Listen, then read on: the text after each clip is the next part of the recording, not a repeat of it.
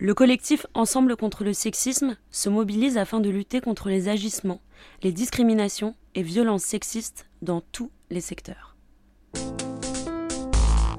Le sexisme tue. Le sexisme tue la parole. Le sexisme tue le talent. Le sexisme tue l'innovation. Le sexisme tue la confiance en soi. Le sexisme tue le désir. Le sexisme tue l'avenir. Ensemble contre le sexisme. Ensemble contre le sexisme. Ensemble contre le sexisme. Le corps des femmes leur appartient-il vraiment ou n'est-il encore valorisé qu'au travers du regard des hommes? On peut se poser la question en observant la façon dont il est représenté. Une révolution semble pourtant être en cours aujourd'hui avec la revendication de la liberté sexuelle et du plaisir que les jeunes féministes développent sur Internet. Camille Froidevaux-Métry, bonjour. Bonjour. Vous êtes philosophe, autrice euh, du corps des femmes, la bataille de l'intime. Pourriez-vous revenir sur cette notion? Qu'est-ce l'intime? Euh, L'intime, c'est cette notion qui renvoie au domaine de l'existence que les individus, des deux sexes d'ailleurs, euh, ne partagent avec personne d'autre qu'avec leurs proches. L'intime, c'est ce qui se déroule dans l'espace privé, dans l'espace fermé de la maison, euh, de la chambre à coucher même, mais aussi dans le rapport de soi à soi. Et si on voulait en fait dire les choses plus clairement et les appeler par leur nom. Euh, quand je parle de bataille de l'intime, ce que je désigne très précisément, c'est toute cette série de revendications qui regardent euh, une multitude de thèmes avec un point commun, un fil rouge, qui est celui de la génitalité féminine. Donc pour ramasser, on peut dire que l'intime, c'est le génital. D'ailleurs, oui, vous en parlez puisque euh, vous, vous parlez du tournant génital. Alors, qu'est-ce que vous entendez vraiment et qu'est-ce qu'il apporte, ce tournant génital? Alors c'est le tournant génital du féminisme. Euh, ce que j'entends par cette expression, c'est, euh, je, désigne par là en fait le moment précis où nous en sommes, hein, des, luttes, mais aussi de la pensée féministe, qui est un moment de réappropriation par une nouvelle génération euh, du corps des femmes dans toutes ses dimensions, c'est-à-dire jusque dans les sujets les plus intimes et les plus génitaux et sexuels. Et si je parle de tournant, c'est pour bien marquer le fait que pendant longtemps, euh, le, corps des femmes avait été en quelque sorte un peu délaissé, oublié, et en fait surtout recouvert par d'autres combats féministes. Alors c'est une réappropriation, puisque le corps des femmes, dans sa dimension intime, était déjà au cœur des luttes féministes de la, ce qu'on appelle la, deuxième vague, hein, dans les années 1970. Euh, mais une fois les droits contraceptifs euh, acquis, tout s'est un peu passé comme si cette question corporelle n'avait plus en quelque sorte de légitimité, ou alors seulement pour désigner ce lien étroit entre le corps des femmes et la domination masculine.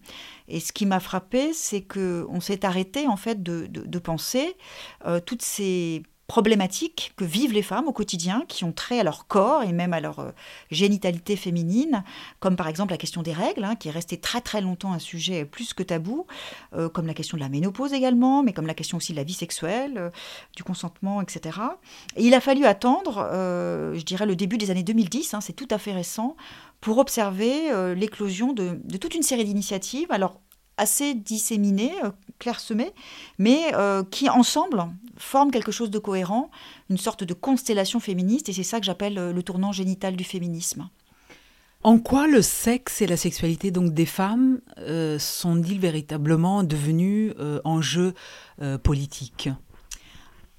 Alors, la sexualité euh, comme enjeu politique, euh, c'est une proposition qui est faite euh, par les pionnières des années 70. Hein. on a parlé de la révolution sexuelle hein, pour qualifier ce moment.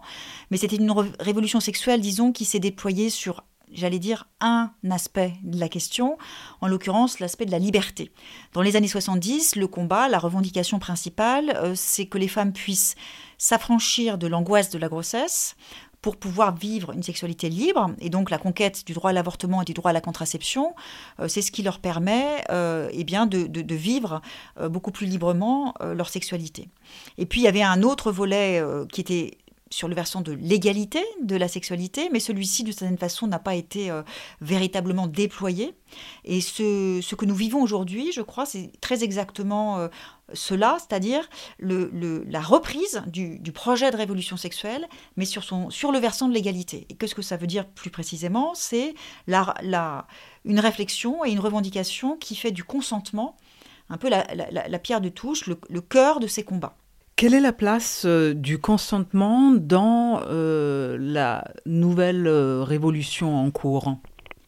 La révolution sexuelle qui est aujourd'hui en quelque sorte relancée a la particularité, selon moi, en fait, de, de se concentrer sur la question de l'égalité. Euh, ce dont il s'agit en fait pour les, jeunes féministes et puis aussi sans doute euh, euh, pour l'ensemble des, des, personnes concernées, c'est de, de réfléchir à nouveau la façon dont les relations entre les sexes se déploient et de réfléchir notamment cette question délicate du moment de la rencontre des corps. Et la notion qui est évidemment centrale dans cette aspiration à l'égalité sexuelle, c'est la notion de consentement. Alors, on a l'habitude de, s'y référer avec le modèle nord-américain et, cette conception peut-être un peu étroite, rigide, qui associe le consentement à toute une série de, d'étapes préalables un petit peu formelles euh, où il s'agirait de déclarer ou même de, formaliser euh, avant même toute relation euh, intime quelles sont les pratiques qu'on accepte ou pas, qu'est-ce qu'on est prêt à faire ou pas. Bon, je crois que on, se, on, se, perd un peu à, aller juridiciser un peu la notion. Ce qui m'intéresse davantage, c'est de, de comprendre et de montrer comment le consentement en fait renvoie à cette idée cruciale qui est euh, la reconnaissance de la singularité du désir de l'autre.